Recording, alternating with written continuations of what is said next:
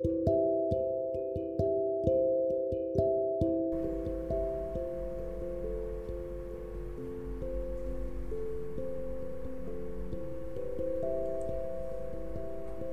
nunca passou por ela?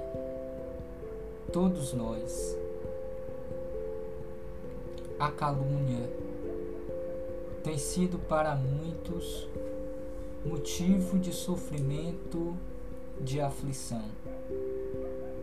E ela ainda nos caracteriza como espíritos imperfeitos, porque toda calúnia visa denegrir falar mal, diminuir a condição moral daquele que se tornou caluniado.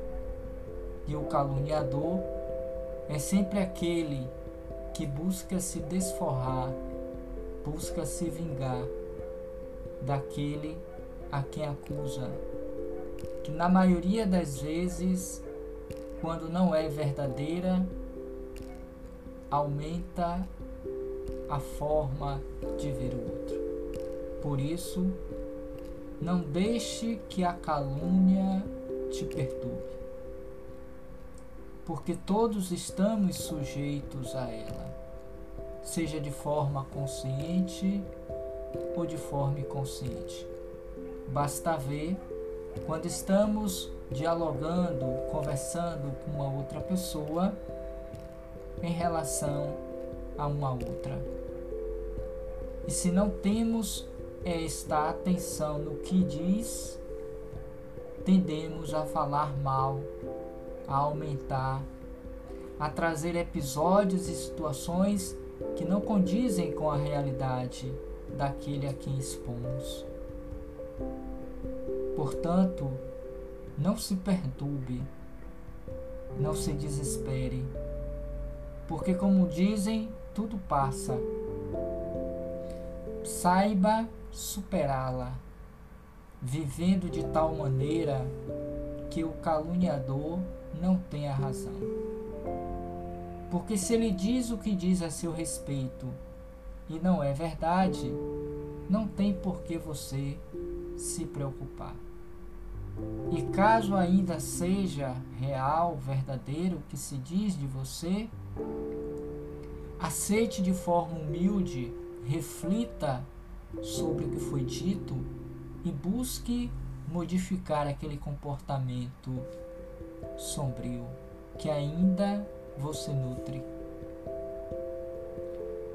Não revide, portanto, qualquer ataque com outro ataque, que é algo que temos uma tendência natural. Revidar por revidar sem termos sequer a consciência do que estamos fazendo.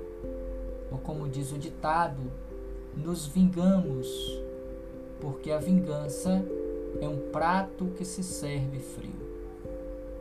Passamos a ser calculista, estrategistas, passamos a utilizar dos mesmos ardis, das mesmas atitudes com as quais o nosso ofensor e caluniador se utilizou e que nos causou a mágoa.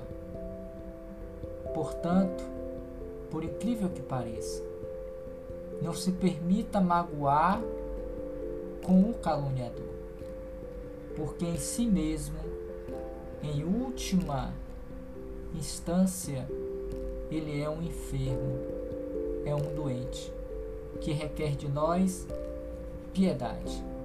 A atitude, conforme nos ensinaria Jesus, é o perdão.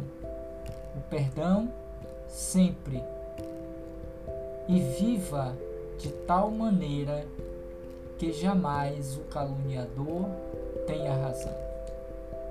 Pense sobre isso, porque isso vai lhe trazer a sua saúde mental, o seu equilíbrio e a alegria de viver.